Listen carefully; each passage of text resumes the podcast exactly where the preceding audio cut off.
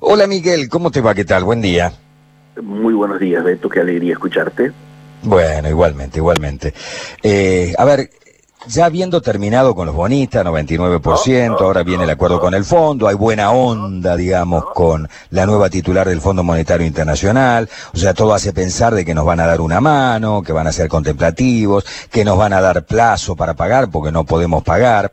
Ahora, si uno analiza esto, Miguel, dice, bueno, ¿estamos frente a una salida? No. Simplemente estamos frente a una nueva oportunidad. Y veo que los muchachos no hacen demasiado para aprovechar esta oportunidad. Digo, lo del Congreso y lo de tantas otras cosas que están dando vuelta, eh, ocupándonos del sexo de los ángeles en lugar de los problemas centrales realmente del país, buscando consensos, porque en definitiva no hay mayorías y estamos en una democracia y estamos en una situación jorobada. Yo lo escuchaba ayer a Zuleta, hago toda esta introducción porque quiero tu opinión, Miguel, me interesa mucho. Ayer Zuleta decía, eh, guarda que hay un discurso muy antipolítica. ¿Es eso o es en realidad de que los políticos están haciendo muy poco para que la gente confíe en la política? Eh, bueno, con vos hemos tocado, creo que la última vez, una sensación que se va mm, eh, haciendo carne en la mayoría de los actores eh, principales en términos de lo que es la economía real mientras la economía real va en una dirección, dando pasos concretos para, digámoslo ampulosamente, superar la grieta, la política va exactamente en la dirección contraria.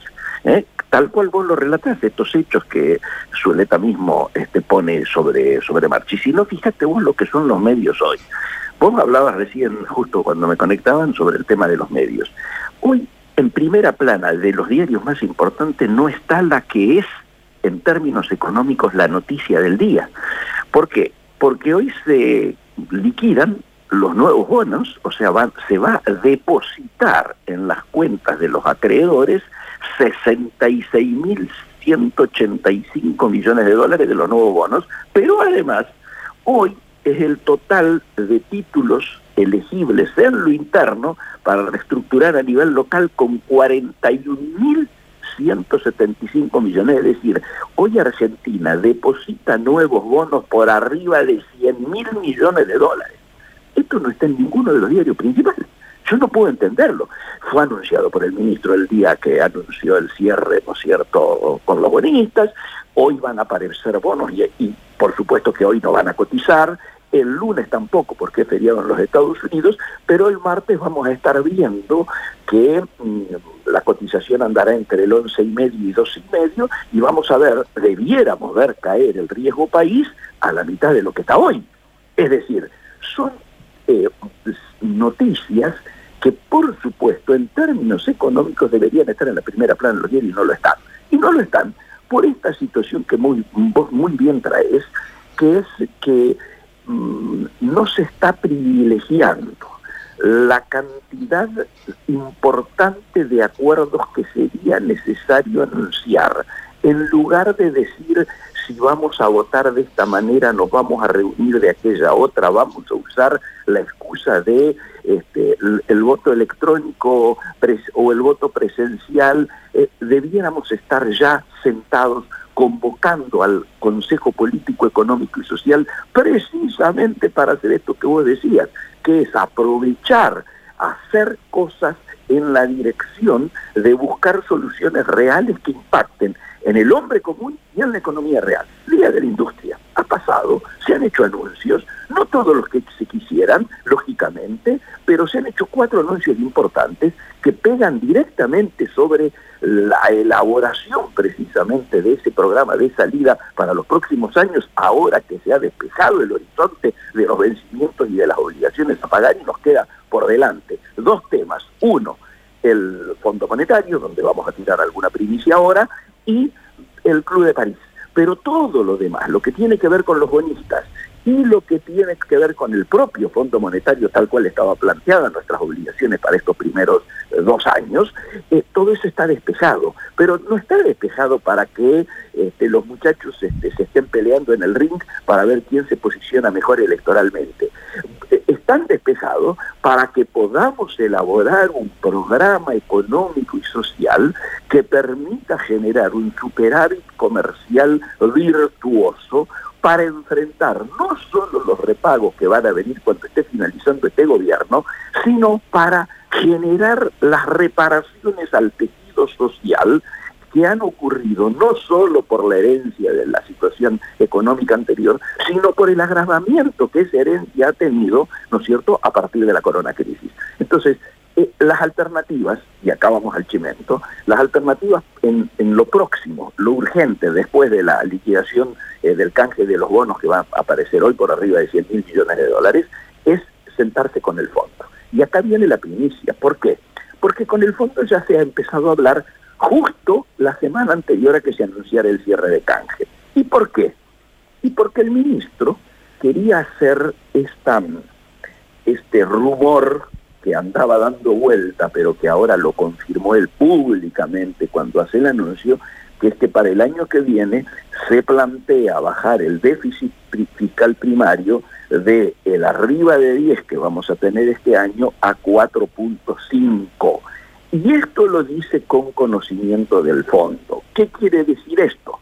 Que las alternativas ortodoxas y conocidas del fondo para la situación argentina pasaban antes por dos situaciones posibles. Ahora, con, bajo un secretismo muy grande, pasan por tres. Las dos situaciones conocidas era agarrar el endeudamiento que teníamos y hacer un nuevo stand-by lo que Chodos, nuestro representante ante el fondo, dice, pedirle dinero al fondo para pagarle al fondo. Esta sería la simplificación. Ahí estamos hablando de un programa entre 3 y 5 años con revisiones trimestrales. La segunda alternativa de las que plantea el fondo es un plan de facilidades extendidas, donde los plazos ahora son de 4 a 10 años, pero con revisiones anuales, ¿eh?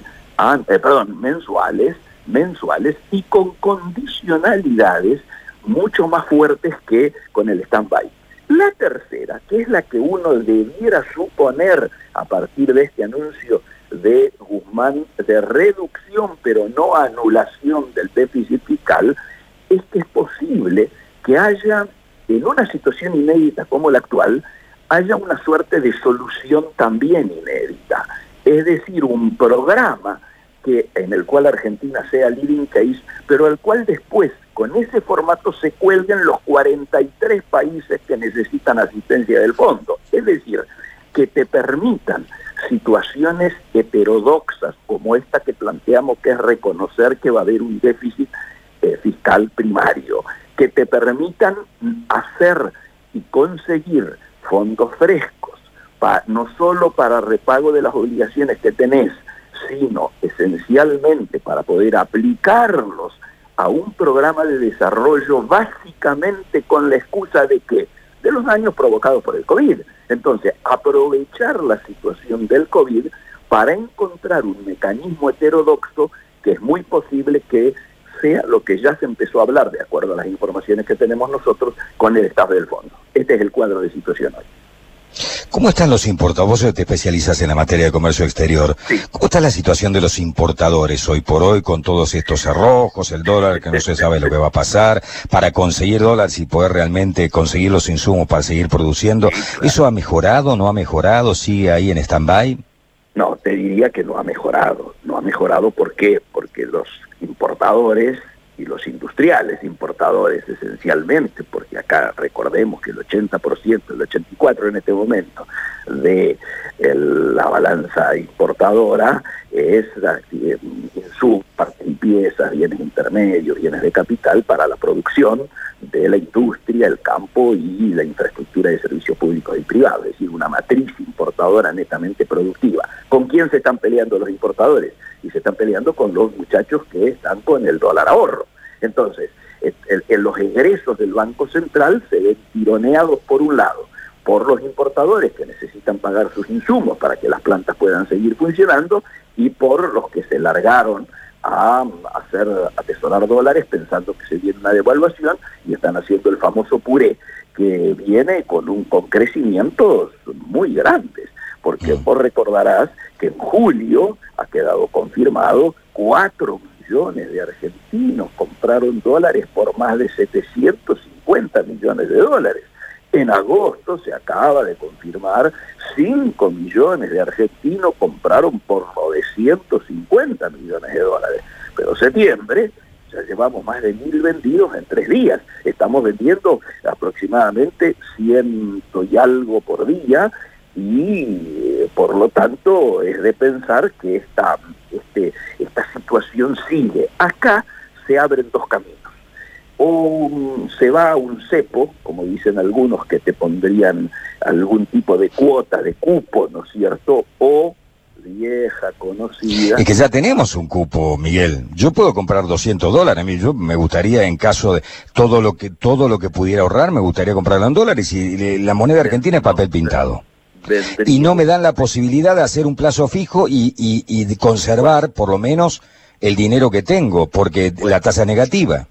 Esta, estas son las herramientas que están faltando y que yo creo que fueron anuncios que se insinuaron el Día de la Industria, donde la idea es buscar, a partir del acuerdo eh, logrado con los bonistas y del despejar el frente externo y sus urgencias, que haya herramientas por parte de los bancos que permitan eh, hacer más atractivo que te mantengas en pesos, pero te garanticen eh, valor dólar.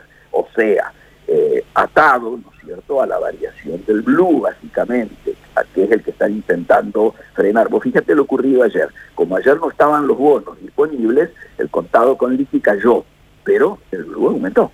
Entonces, cuando yo te hablo de cepo, te estoy hablando de un cupo menor para las importaciones y un cupo menor para la compra. Y el otro, para la compra de atesoramiento, y el otro que se está planteando es esto viejo conocido que yo te iba a contar, que ya lo, ya lo tuvimos cuando se estaba diciendo Cristina, que es la intervención previa de la FIP. Es decir, que para cada compra que tengas que hacer le tengas que pedir autorización a la FIP.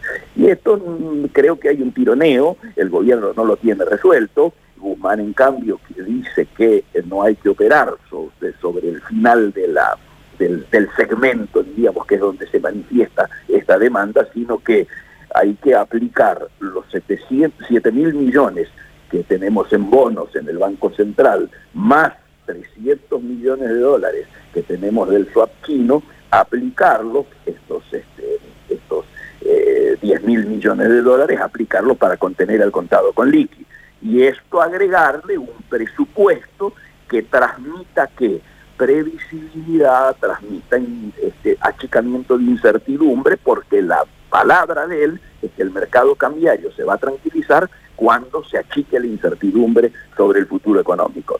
Y cuando veamos en pizarras que el riesgo país está entre 1.000 y 1.200, lo cual claramente garantiza que tus empresas que hasta este momento están con problemas en el financiamiento comercial, digamos, este, pasan a tener un, una situación mucho más fluida en los términos de cómo se trabaja este, internacionalmente, digamos, ¿no es cierto? O sea, un poco la cosa está este, pasando por ahí. Por otro lado, eh, hay algunas, este, digamos, iniciativas que hablan de que el tema del impuesto, este, de que se viene en algún tipo de impuesto, como sería el aumento de ganancias más del monotributo, y andan rumores dando vueltas que el presidente desmintió en su última aparición pública diciendo que él no quiere aumentar el impuesto a las ganancias, que eso es una cosa de Bonello, de Clarino, de lo que sea, pero con ya dijo eso. papeles que dicen que lo llevarían del 35 al 45. Yo creo que no por el impacto que esto tendría sobre, fundamentalmente sobre las empresas, ¿no?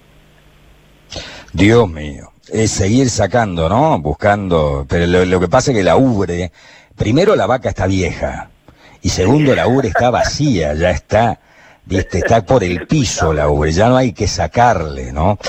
Ay, si los muchachos entendieran que están conduciendo el país en un club de barrio, a lo mejor, a lo mejor, pero se tiene que poner a la altura de las circunstancias.